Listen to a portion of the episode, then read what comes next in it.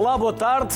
A educação tradicional está formatada para acontecer dentro de uma sala, em quatro paredes, com crianças sentadas, mas com tanto mundo para descobrir e tanto no mundo para explorar, a educação ao ar livre é cada vez mais um tópico em agenda quando se pensa e fala em educação. É o que nos propomos a fazer com a ajuda de seis convidadas. Apresento o primeiro painel. Vera Malhão, fundadora de Lutra, que é Educação, Natureza e Sustentabilidade. Ana Galvão, diretora pedagógica da escola lá fora.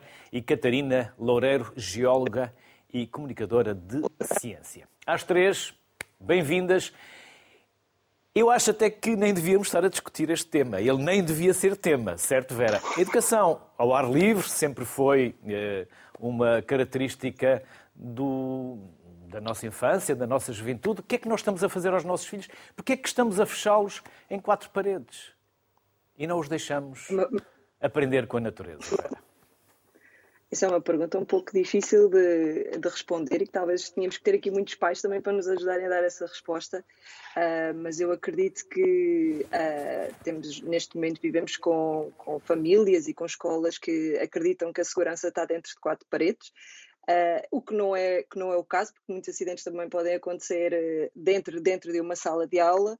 E a verdade é que se nós desejamos aprendizagens mais significativas e que as crianças não se esqueçam uh, do que estão a aprender, independentemente da área, da área científica que podemos estar a falar, seja o português, a matemática, a geografia, a geologia, etc., uh, ah, interessa muito mais não estarmos, não estarmos lá fora. São diversos estudos uh, que falam sobre isto há muito tempo. A educação ao ar livre não é nada moderno e muito menos alternativo, como muitas vezes se diz, já tem séculos de história.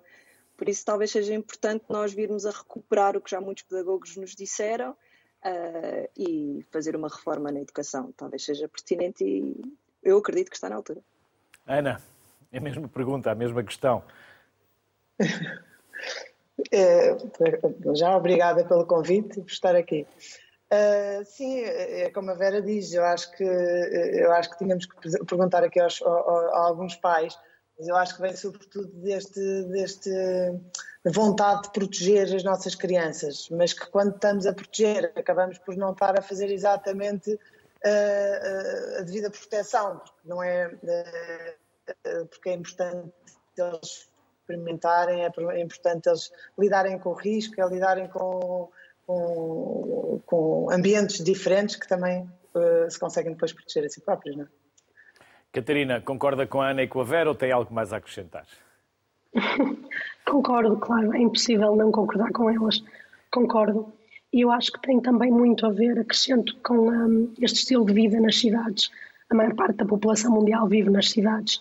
E ao migrarmos para as cidades, nós acabamos por nos afastar cada vez mais da natureza e por viver uma forma de estar muito afastada da natureza, que se tornou quase o nosso normal, quase o nosso referencial e ter as crianças fechadas, seja dentro de casa, seja dentro da escola, tornou-se referencial porque nós sentimos as cidades como sítios sujos, perigosos, que não são bons para as crianças estarem.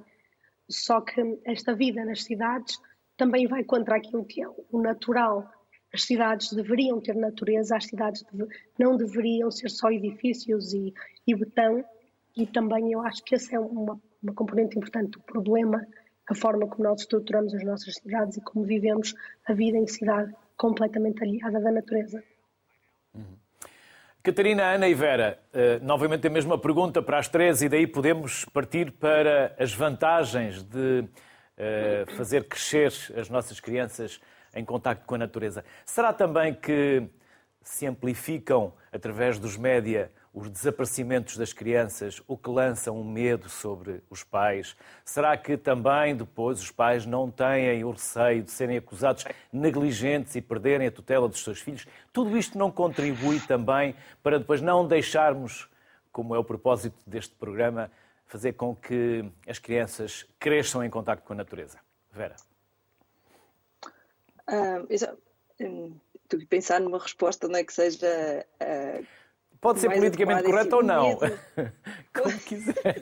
Aqui não temos que ser politicamente corretos, Vera. Uh, o, o, que nós temos, sim, isso é verdade, mas a questão é. Porque que, é também uma reflexão para nós, média, Vera, porque claro. estes programas também são muito importantes para nós, jornalistas, saber como é que vocês nos olham, como a sociedade civil nos olha e também de que forma é que nós impactamos com as nossas escolhas, com as nossas decisões, com a forma como uh, mediatizamos determinadas situações e que, por vezes, acabamos por lançar medo.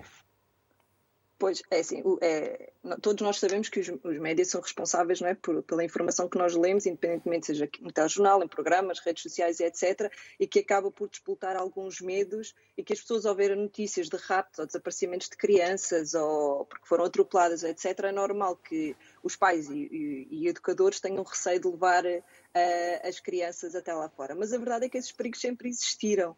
Uh, mesmo quando eu era pequenina, criança nos anos, nos, no, nos anos 80 uh, e tive a minha, a minha infância nos anos 80 e nos anos 90, isso já existiu. Uh, será importante e utilizar os mídias para mim numa, com uma mensagem bastante positiva, que é ir buscando bons exemplos e demonstrar que, uh, mais do que falarmos a, apenas, e apenas eu ponho aqui muitas aspas mesmo, e a Ana e a Catarina percebem o que é que estou a dizer, com a, não é só o brincar, porque é o usufruir, é o crescer, é o tomar conta do planeta, é o nós nos reconectarmos à natureza, independentemente de estarmos em cidades ou, ou ambiente mais da aldeia. Nós precisamos que os mídias nos ajudem, nas suas mais diversas plataformas, a ir buscar bons exemplos uh, de cidades mais verdes, por exemplo, que a Catarina estava a dar o exemplo, e mais sustentáveis, de forma a que uh, esse medo que fala deixe ou comece a ficar mais diluído para que assim sim nós nos sintamos confortáveis uh, lá fora, uh, tanto os educadores, como os professores, como os pais, os avós e etc. Penso que será importante passar essa mensagem mais positiva e não tão negativa, porque as desgraças toda a gente gosta de ouvir. É verdade. E a negatividade é um dos critérios de valor notícia do jornalismo. Sim, infelizmente. Infelizmente. infelizmente. Ana. Eu acho que sim, eu acho que isso é, é, mesmo importante e realmente os perigos de ontem não são maiores do que os dois em dia, ou, ou, os dois não são maiores do que, do, do que os de Às vezes há mais perigos Mas no próprio quarto, uma... à frente de um computador, do que na rua. Sim. E a verdade é que quando eu não aprendo a lidar com o meu próprio corpo, eh, quando posso usá-lo, então não tenho muito menos noção das minhas, dos meus limites e do que é que eu posso até onde é que eu posso ir, não é? Mas eu acho que também há uma, uh, da parte da nossa sociedade, há uma, uh, uma grande preocupação com as aprendizagens formais. e eu acho que deixou de se perceber que, que é na brincadeira livre e na exploração do espaço que acontece a maior parte da, das aprendizagens e a base da nossa, do nosso desenvolvimento socioemocional que é só pensarmos, não é? Uma pessoa confiante consegue fazer tudo na vida, não é? Uma pessoa não uh, pouco confiante que, por mais estudos que tenha, até vai ter muito mais dificuldades em vencer em todas as uh, na fase adulta de vida e mesmo na, mas pronto, e eu acho que o ar livre traz-nos isso, traz-nos uma, uma, uma, liberdade de ação muito maior do que em sala de aula. Obviamente que eu estou a falar do, de uma aprendizagem ao ar livre, eh, numa, com uma pedagogia que dê liberdade de ação à criança, que, dê, que, dê, eh, que valorize a brincadeira livre, a iniciativa da criança. E, portanto, eh, se nós não valorizarmos a iniciativa da criança, como é que nós depois vamos querer fazer entrevistas e, e, e pedir pessoas que sejam proativas e que, e que tenham ideias e que sejam criativas? A nossa, o nosso modelo de ensino hoje em dia não promove isso. E, e portanto, é um bocadinho estas duas. Uh, uh, uh, é, no fundo, aliando esta, esta, esta pedagogia com o bem-estar e com os desafios naturais que o, que o ambiente e com o ar livre e que a natureza nos traz, que eu acho que podemos chegar aqui a uma melhor resposta, não é? Catarina, e... mais comunicação positiva. Respondendo à, à pergunta que fez, eu acho que estes medos vêm um pouco da comunicação social, mas não só, são medos que eu acho que vêm de toda a sociedade e que resultam, se calhar, de um processo em que, de repente, nós uh, sabemos informação do que se passa em todo o mundo e, como disse, as, as, as más notícias são sempre ampliadas em relação às boas e criou-se nos pais uma sensação de medo e uma sensação de que temos que proteger os nossos filhos acima de tudo. nós mudamos muito também o nosso estilo de vida, mudamos de uma situação em que as pessoas tinham 5, 10 filhos e as mães estavam sempre em casa com eles, para uma situação em que as pessoas têm um, dois filhos e trabalham fora. E toda essa mudança na sociedade incutiu muitos medos aos pais. E criou-se na sociedade um medo muito grande do exterior, um medo muito grande da natureza. Associamos-nos a ver uma série de perigos um, associados a estar lá fora. Quando se formos a pensar bem, a maior causa de morte infantil no, no mundo chamado civilizado são acidentes em casa. Uh, portanto, as crianças não correm mais risco lá fora do que dentro de casa. Um, a vida tem risco, é, é, perigo, é perigoso viver e é perigoso viver dentro e fora de casa e viver no exterior, estar mais em, em contato com a natureza, traz-nos uma série de outras vantagens de desenvolvimento que eu acho que são extremamente importantes. Aliás, achamos todas aqui e achamos que são largamente superiores aos riscos que as crianças correm a estar em contato com o exterior, que, claro, correm riscos, mas num país como Portugal, que hum, é um país seguro, é um país calmo, nós não temos uh, grandes mamíferos, como existe na América do Norte, não temos vibras mortíferas, quer dizer, mesmo a nossa biodiversidade não é hum, muito perigosa, vamos dizer assim. Então, esta noção de perigo tem que ser reavaliada e tem que ser revista e os pais têm que ser um, educados para perceber que estar lá fora não é eminentemente perigoso. Não é mais perigoso do que estar cá dentro. Vamos conhecer agora os vossos projetos. Vera, vamos conhecer a Lutra. Conte-nos tudo. A Lutra, a Lutra surgiu com o sonho de ser uma escola verde, uh, que foi uma coisa que eu que eu desejei e desejo ainda concretizar um dia destes, quando for possível, uh, mas no momento em que decidi criar a Lutra, pensei assim, então por que não tornar todas as escolas um bocadinho verdes? Porque não me deslocar a diversas partes do país e fazer com que a natureza chegue até crianças, seja jardins de infância, creches, escolas públicas, escolas privadas. E então foi assim que surgiu a Lutra. É, eu, eu sou bióloga e vivi uma infância muito feliz na Nazaré, em conjunto com a praia e com o Pinhal, uh, e recordo-me de quão feliz e do quanto eu aprendi Uh, enquanto criança na Zona Oeste. E a Lutra surgiu exatamente também após ser mãe de se vivemos agora uma infância muito fechada na, entre quatro paredes, uh, é necessário fazer alguma coisa. E então eu estudei, fui a vários países aprender com eles, muitas, muitas formações que tenho vindo a fazer ao longo do tempo, uh, e o meu objetivo é chegar ao máximo de pessoas uh, possíveis e conhecer o máximo de pessoas possíveis para que todos juntos, assim como a Ana e a Catarina, uh, possamos transformar e fazer uma reforma educativa em Portugal e que a aprendizagem ao ar livre seja valorizada e seja valorizada não como uma moda, porque é uma coisa que eu gosto muito de reforçar. Às vezes perguntam-me se isto não será uma moda, eu espero que não. Espero que todos nós que estamos a fazer de norte a sul do país um, um trabalho incrível com, com mais exterior que chegue a todos. Uh, para que exista uma educação com mais liberdade, também com mais responsabilidade, com mais autonomia e, essencialmente, que nós tenhamos crianças felizes e que gostem de ir para a escola. Eu, como a Lutra vai às escolas públicas, eh, muitas vezes lido com crianças durante muito tempo que dizem que não gostam de ir à escola, que estão a contar os dias para que chegue as férias para não terem que ir à escola. Se nós pensarmos nisto, é uma mensagem um bocadinho triste, é porque a escola é suposto ser um sítio feliz.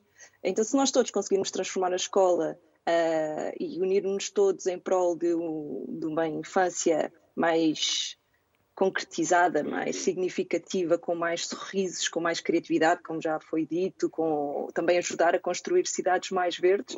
Então estamos a desempenhar uh, o, o, nosso sonho, que eu sei que é o da Ana e que também é o da Catarina, uh, e desta forma, assim, uh, tirar esses medos que nós falávamos no início e ver que é possível fazer tudo uh, lá fora. Não descurando o valor que continua a ter a sala de aula, porque muitas vezes tenta-se demonizar uh, a sala de aula e não é de todo o que nós estamos a fazer, apenas nós queremos que a natureza volte a fazer parte, seja aquela companheira feliz uh, da infância de todas as crianças, independentemente de, de onde vivem, seja cidade ou, ou não cidade.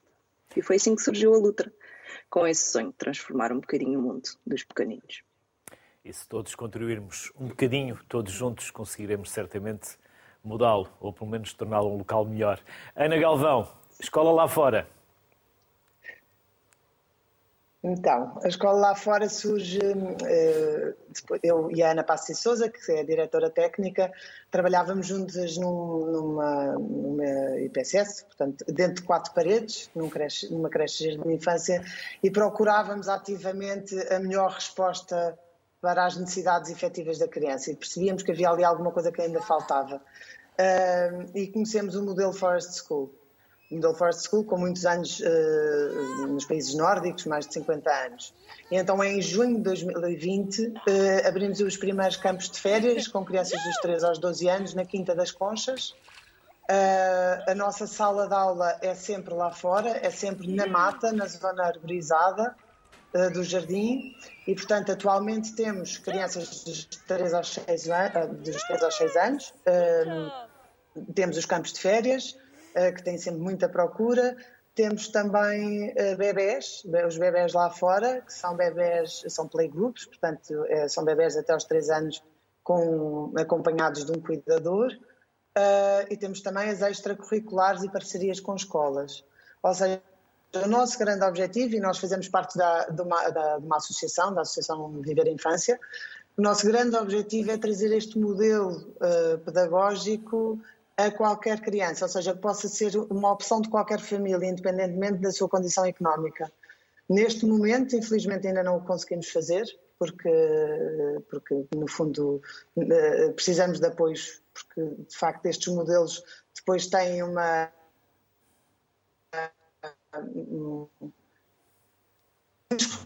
Ou seja, eh, querendo nós, eh, e estamos, nós sempre em espaços, eh, neste caso num espaço público, mas no espaço exterior, eh, temos sempre um rácio adulto-criança bastante elevado e, portanto, estamos no nosso caminho.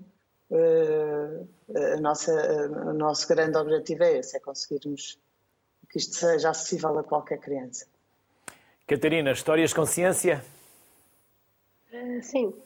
Então, Histórias Consciência nasceu, nasceu da minha paixão pela, pela ciência, na verdade um, eu queria levar o meu conhecimento e o meu amor pela ciência a toda a gente, mas depois aconteceu-me um fenómeno curioso que eu percebi que vivia numa bolha e percebi que a maior parte das pessoas um, não estava conectada com a natureza. Para mim, ciência e natureza são sinónimos, e ainda por cima, porque a ciência é a observação da natureza, é o estudo da natureza, ainda por cima, sendo eu geóloga, para mim as duas coisas são indissociáveis. E eu, quando falava, quando fazia atividades ou, ou preparava informação de, comunicação de ciência, era sempre com essa conexão à natureza. E depois fui-me começando a perceber, principalmente desde que fui mãe e comecei a conhecer o mundo da parentalidade, fui-me começando a perceber este afastamento das crianças e da natureza. E para mim não faz sentido nenhum. Para mim, como criança que cresceu na natureza, como cientista que sempre trabalhou na natureza, como mãe, isso começou-me a preocupar e o, o, o, foco do meu trabalho começou a ser dirigido cada vez mais para aí, para pegar no ensino das ciências e levá-lo lá para fora. Eu, enquanto geóloga, sempre fiz isso, porque o projeto de estudo dos geólogos é no exterior, é em natureza, tem que ser, é muito difícil eh, reproduzir dentro de um laboratório um, a forma como as coisas acontecem na Terra, por causa da escala temporal, mas pegar em eh, todo o ensino das ciências e levá-lo lá para fora e aproximá-lo da natureza ciência é extremamente importante para a sociedade, afeta todos os, os, os quadrantes da nossa vida e nós temos que ter uma base de conhecimento científico e se aprendermos sobre isso na natureza, a ver os processos acontecer, a brincar, a estar envolvidos, então esse, essa aprendizagem vai ser muito mais profunda, vai ser muito mais importante e a nossa conexão e a nossa preocupação com a natureza, um, um fator que é extremamente importante hoje em dia, também vai ser maior. E, portanto, o meu projeto foca-se muito aí, foca-se muito em munir pais e munir professores de ferramentas para conseguirem ensinar as crianças lá fora, levar as crianças lá para fora, não terem medo de estar lá fora, não terem medo de fazer atividades lá fora, de explorar o exterior e pegarem nas atividades que eles normalmente fazem dentro da sala, realmente os professores e os educadores, e fazer lá fora, seja no jardim da escola, seja num espaço maior no exterior, mas eh, fazer com que eles se sintam confortáveis a estar do lado de fora e não tenham medo de ter os filhos, de ter os alunos um, em contacto com a natureza. Catarina, Ana e Vera. Vou começar pela Vera e novamente uma pergunta para as três, porque na prática estamos a falar do mesmo. E têm os professores essa disponibilidade de tempo uh, com os planos pedagógicos, com tanta burocracia, por vezes desmotivados? Têm eles essa força para levar as crianças para fora dos espaços da escola? Sentem-se também protegidos? É. Sentem-se pouco reconhecidos? Como é que vocês sentem nesse contacto que têm com os professores? Qual o grau de motivação que eles aparentam? Vera. Eu posso começar. A pergunta é bastante pertinente. Eh, é pertinente, eu trabalho com, com professores já há muitos anos no ensino superior, professores e educadores de infância, por isso é um, um grupo que eu estou habituada a, a lidar e a conversar, um, até com a pós-graduação da qual sou coordenadora, também lido já com, com professores e educadores formados. E, e, nós discutimos muito essa temática e há uma questão que tem que ser respondida primeiro que tudo uh, e sem qualquer tipo de julgamento, que é eu quero ir lá para fora. Uh, é importante o professor responder essa questão, se está confortável em estar lá fora, se sente seguro em estar lá fora, porque alguém estar na rua contrariado num dia de chuva ou ventoso ou que não e como seja é que depois os pais vão reagir? De primavera. E como é que os pais vão reagir? A uma constipação, a, uma, a umas calças rasgadas, a, um, uma, uma, uma, testa rachada. Um na cabeça. É? Que faz parte do crescimento. Nós temos, Pois todos nós tivemos as nossas nódoas negras e as nossas mazelas enquanto, enquanto crianças adultos que estamos aqui hoje presente, acredito. Pelo menos eu tive, eu tive muitas nódoas negras enquanto, enquanto criança. Um, mas para não perder o meu raciocínio, um, temos essa questão com os professores e, e, e, quererem fazer, a partir do momento em que querem fazer, as estratégias elas acontecem. É verdade que em Portugal nós temos os professores e educadores recheados de burocracia, cada vez com mais reuniões e com mais papelada para tratar, ninguém descura disso, isso é verdade. Uh, mas nós também temos uma legislação que nos permite ter bastante flexibilidade no que se refere à adaptação do currículo escolar, independentemente do, do nível de ensino que nós estamos, que nós estamos a falar. Começa pré-escolar, nem sequer existe, existem as orientações uh, para, para a educação de infância, as, as famosas OCEP, mas depois todos os currículos uh, têm a possibilidade de autonomia e flexibilidade curricular. Uh, e é importante fazer esse exercício uh, de como é que eu vou adaptar aquilo que as aprendizagens essenciais, por exemplo, me pedem a um professor e como é que eu posso adaptar lá fora. Uh, e esse é um exercício que dá um bocadinho de trabalho e que necessita de ser desconstruído e simplificado de forma a que nós possamos chegar aonde é que as, as crianças aprendem. Porque vamos todos pensar aqui um bocadinho em conjunto e quem, e quem nos está a ouvir neste novo ano, que é quando nós nos lembramos da escola, nós lembramos dos nossos momentos felizes, não é? De quem nos fez mais feliz, das aprendizagens mais significativas que tivemos, do professor mais diferente ou que fez uma coisa diferente. mais, mais feliz e menos, menos feliz, porque também faz parte da aprendizagem. exato. As experiências claro. negativas também fazem é, parte dessa aprendizagem. Claro, e nós precisamos, mesmo que elas aconteçam, até para a formação do nosso caráter, não é? Não, não nos podemos esquecer disso. Uh, essa é uma parte, sim, existe muita burocracia, mas também existe bastante flexibilidade. Uh, o que eu já defendo e tenho falado com muito é que a própria formação de professores muitas vezes não dá oportunidade de refletirmos de como é que podemos aprender lá fora. E talvez aí seja um ponto menos positivo uh, no que se refere a ainda não existir esta abordagem mais generalizada de norte a sul do país, independentemente da escola. E depois temos a situação, a situação que disse dos pais, é verdade, uh, quem está lá fora vai ficar sujo. Isso, ou com as calças rotas, ou com os ténis estragados.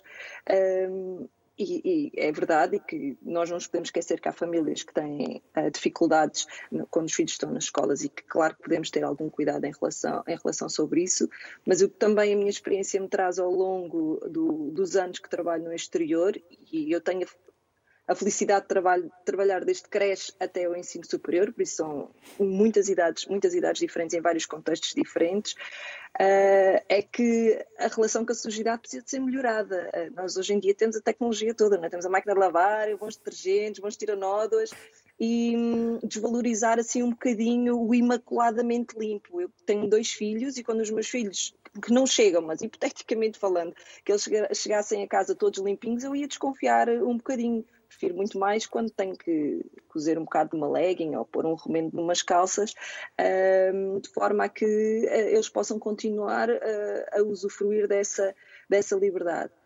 É preciso fazer um conjunto de coisas. Eh, eu muitas vezes costumo dizer, por favor, ajudem-me a chegar a, às famílias que têm alguns complexos, algumas dificuldades de entender uh, que não há problema nenhum em estar sujo, uh, em que muitas vezes está associado a um, status, a um extrato social, que é uma coisa que também eu tenho vindo a aprender, é que é associada à sujidade uh, a pessoas mais carentes nas suas mais diversas formas e precisamos desconstruir isso de forma a que um joelho sujo, umas calças com lama não tem problema nenhum, significa que tiveram a brincar, que tiveram lá fora, tiveram na natureza e que então está, está tudo bem estiveram a crescer. Ana Galvão. Sim. Uh, exatamente, isto da sujidade é um grande é um grande entrave. Parece que não é nada, mas é muito. E nós já tive, eu já tive experiências em escolas dentro de quatro paredes e de facto é, é mesmo um, uma porque os professores têm que, têm que prestar contas, não é? De repente mandar, entregar uma criança cheia de terra Agora, uh, de facto, e a sujidade culturalmente é muito mal vista, de facto, é quase sinónimo de, de descuido, não é? De, de, pouco cuidado e que não devia ser vista assim. Mas eu acho que isso também está a mudar um bocadinho. Uh, relativamente aos professores, eu, irmos lá para fora, inevitavelmente tem mais logística e tem, dá mais trabalho. Uh, agora, e, portanto, isso é preciso, é preciso o professor estar muito motivado e ter, muito, ter muita noção do quão bom é para a criança e para si mesmo fazer este ensino uh, lá fora, para conseguir ultrapassar toda essa parte logística, que é ultrapassável. É muito importante termos bons equipamentos, até por isso pela sujidade, não é? Se eu tiver um bom impermeável, um bom, umas boas galochas, chego à, à, porta da sala de aula, tiro e consigo, e, e consigo entrar sem, sem, sem sujar. Uh, mas agora, eu acho que é importante, importante é os professores poderem experienciar. e acho que a formação de professores deveria potenciar isto eh, nós só acreditamos naquilo que vivemos, não é? Se eu, eu tenho que experienciar esta. Porque o bem-estar que a natureza traz não é só à criança, traz também ao adulto. Portanto, se nós, se nós fecharmos os olhos e pensarmos num local onde, onde fomos felizes, vai-nos provavelmente aparecer uma, uma imagem uh, na natureza, com grande probabilidade. Portanto, uh, e é essencial para, para a aprendizagem que o adulto esteja bem, não é? E, portanto, se o adulto estiver bem, estiver em bem, com bem-estar e a criança também, a interação vai se dar e vai, ser, e, e vai potenciar muito mais uma aprendizagem, feliz. Uh, até porque a aprendizagem, eu acredito, e, e, que está na relação, não é? Uh, e, portanto, é isto. Eu acho que é tentarmos uh, levar aqui os professores lá para fora. Às vezes, um primeiro passo é, é, é, esta, é visitas de estudo Uh, visitas de estudo, quando digo é visitas uh, uh, com este tipo de atividades, em que também permite o professor ver os seus alunos noutro contexto e perceber que a criança, isto acontece muito, a criança que é a mal comportada do grupo, não é? Aquela que dá mais trabalho ou alguma coisa, num, num contexto destes, às vezes é a criança que leva o grupo à frente e que é, é, que é mais dinamizadora e que tem outro, outro tipo de potencialidade. Portanto, é importante eles, eh, os professores poderem experienciar para depois o fazerem com maior segurança. Até. E talvez passem os dias menos ansiosos, menos eh, hiperativos e à noite cheguem à cama e caiam na cama no seu sono profundo, cansados e com vontade de ir para a cama mais cedo. Catarina. Bem, eu acho que, hum, para além de tudo aquilo que é que a Ana e a Vera já disseram. Eu acho que muito do que hum, torna os professores reticentes a este ir lá para fora, uh, não acho que seja tanta questão da burocracia, acho que é um, o medo, os medos de, obviamente, segurança, mas também da relação com os pais, e o sentirem que não têm o conhecimento necessário, o sentirem que não têm as ferramentas, mas eu acho que esta questão do medo é muito importante porque os professores têm uma responsabilidade enorme, têm, que, têm nas mãos os filhos de outras pessoas, isso é uma responsabilidade muito grande, e eles sentem o peso dessa responsabilidade, e depois esta questão da relação com os pais. A verdade é que, na minha experiência, os professores percebem a importância do estar lá fora. Os professores, as educadoras, por exemplo, relatam-me que ah, os meninos, quando, quando está sol e vamos lá para fora, o dia corre muito melhor, muito mais fácil, eles estão mais fáceis, hum, não estão tão uh, rabugentos, não fazem tantas zangas uns com os outros, as crianças tornam-se mais fáceis de lidar, é o que elas entendem. Um, e, portanto, eles compreendem as vantagens e para o seu trabalho também e para as crianças de estar lá fora. Mas têm essas dificuldades logísticas, como só vamos lá para fora se tiver sol, porque se tiver chuva, os meninos vão se constipar, que não vão, não é? Ou vão se sujar. E como já disse a Vera, esta questão do sujar-se é extremamente importante. E hum, parece uma questão menor, mas não é mesmo. Há, há educadores que me dizem: se eu entrego uma criança ao fim do dia suja aos pais, os pais zangam-se comigo e perguntam: mas o que é que aconteceu? Mas porquê é que o meu filho está sujo? Um, portanto, há professores que sentem mesmo, e depois isto, mais uma vez, como disse a Vera, depende muito dos contextos, nomeadamente há certos contextos de colégios privados em que, de facto, os pais são muito exigentes com esta questão do aspecto da criança e não querem ter que ver as crianças sujas, e de facto há um grande estigma em torno da sujidade, e as crianças sujam-se, principalmente quando estão lá fora. E esse receio de depois ter problemas com os pais e dos pais não ficarem contentes e dos pais se queixarem, muitas vezes trava os professores. E por isso é que eu acho que é, extremamente importante que o trabalho aqui seja um, conectado entre pais e educadores, porque é importante dar aos, aos educadores as ferramentas para mudarem a forma como ensinam e para passar mais tempo lá fora com as crianças, mas é importantíssimo que os pais também estejam envolvidos neste processo e que os pais também compreendam a importância deste processo, porque senão a escola sozinha não consegue fazer. A escola tem que ter o, o apoio e o envolvimento dos pais e os pais têm que compreender que a criança chegar ao, suja ao fim do dia com terra debaixo dos dedos é um bom sinal, as das unhas é um bom sinal, é sinal que passou um bom dia e que se divertiu e que aprendeu muito, porque a brincar na natureza aprende-se muito. E a água limpa a pele, cura e os ossos voltam, voltam ao sítio.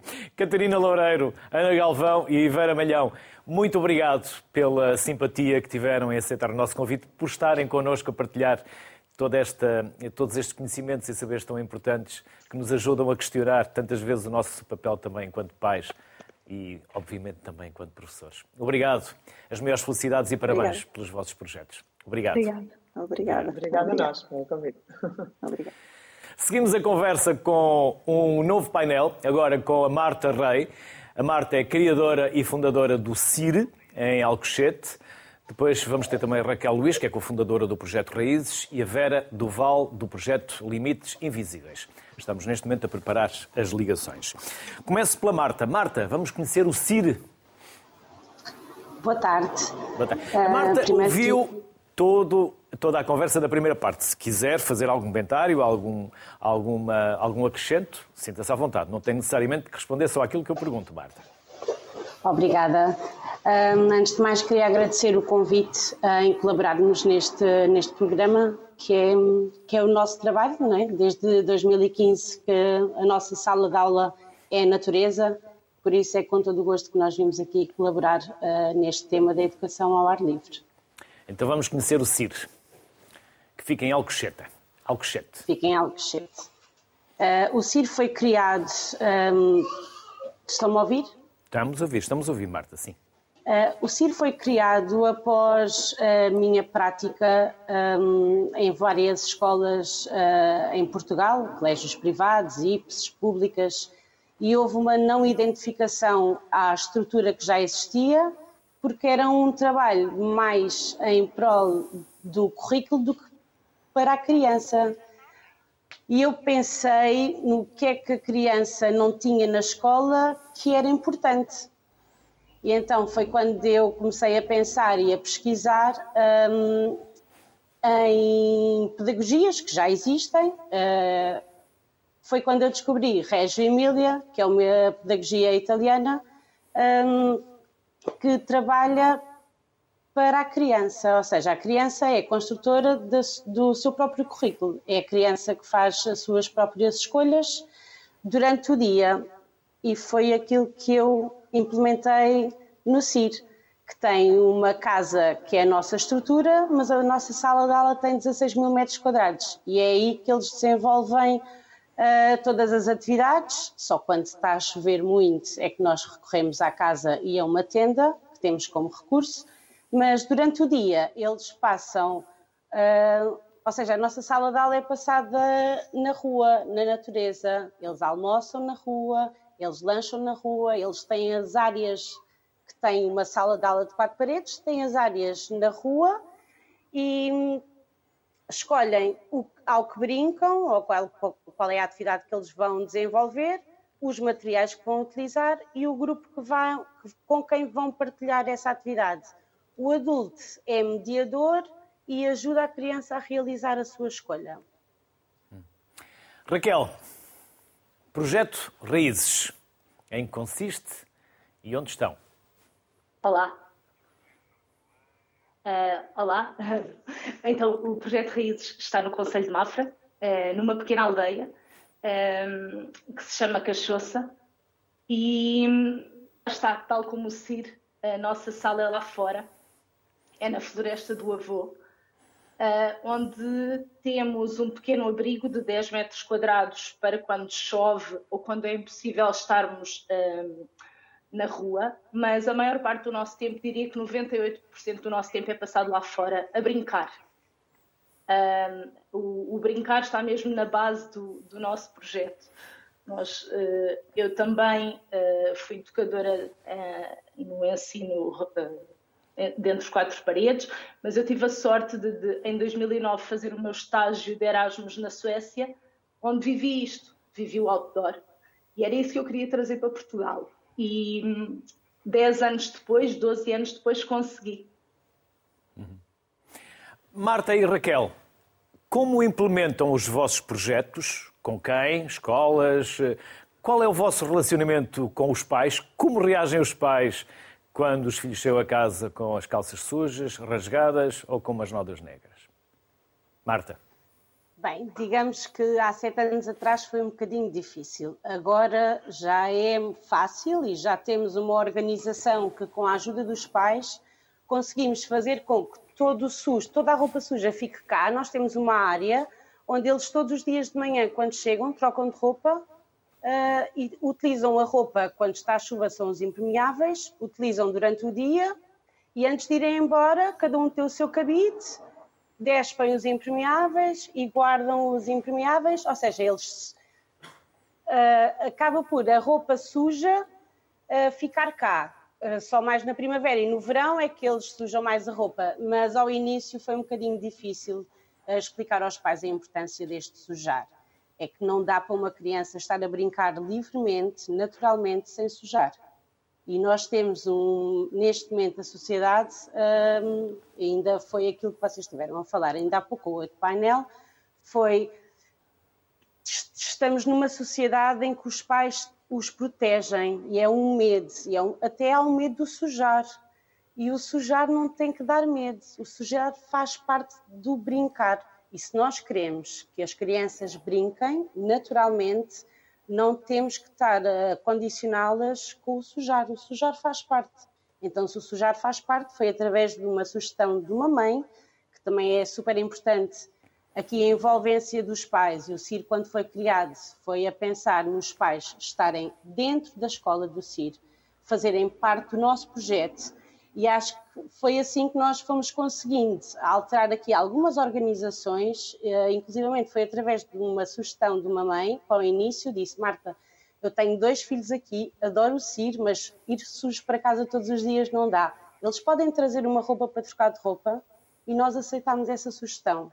Ou seja, esta abertura e esta relação que nós temos com as famílias faz com que nós consigamos ouvi-los, as dificuldades que eles têm, os receios que eles têm, os medos que eles têm, e faz parte, são pais. E eles, vão, e eles querem sempre o melhor para os filhos.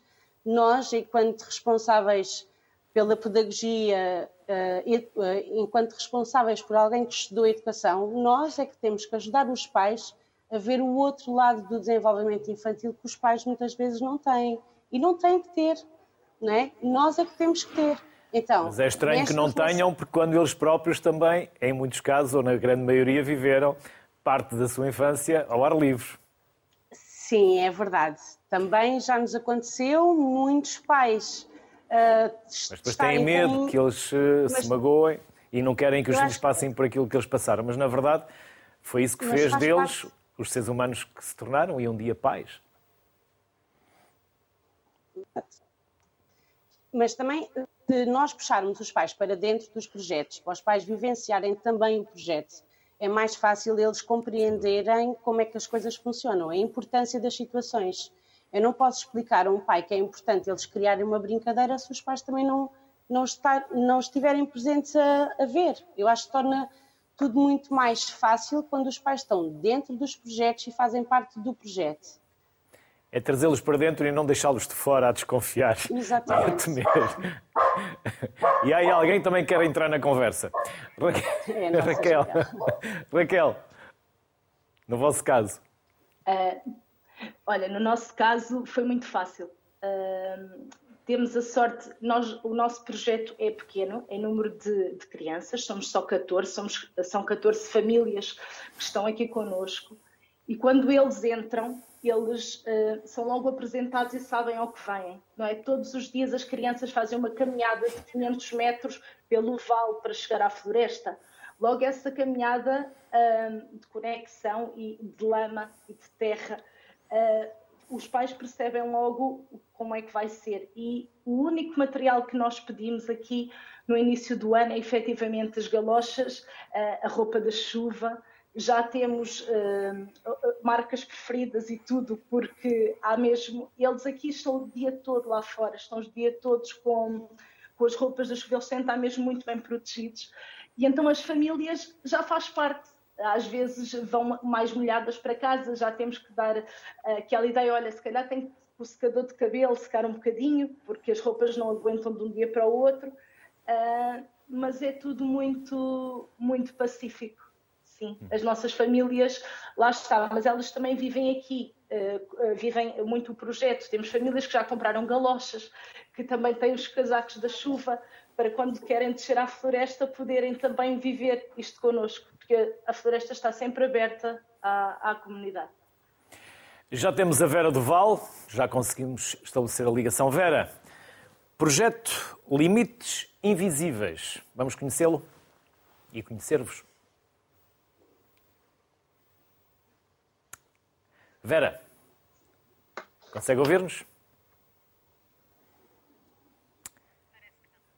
Vera, perguntava eu à Vera se podemos conhecer mais sobre o projeto que se intitula Limites Invisíveis. Vera, consegue ouvir-nos? Não. Parece que o projeto invisível ainda não vai ser agora que nós o vamos conseguir eh, encontrar. Continua para já invisível ainda aqui no Sociedade Civil. Vamos novamente à, à, à Raquel e, e à Marta, porque eu gostava de saber, Raquel e Marta, estas crianças eh, que vão passando pelos vossos projetos, um dia vão se tornando jovens, adolescentes e pais. Eh, em que é que vocês sentem que estão a construir melhores seres humanos? Porque eles estão em contato com a natureza e, como dizia aquele entrevistado na reportagem que hum, emitimos antes de vocês entrarem no ar, o conhecimento está por todo lado, não está só na sala de aula. E quando fechamos as janelas e as portas, ele também não entra. Sentem que estão a contribuir para seres humanos melhores? Marta? Uh, eu acredito que sim.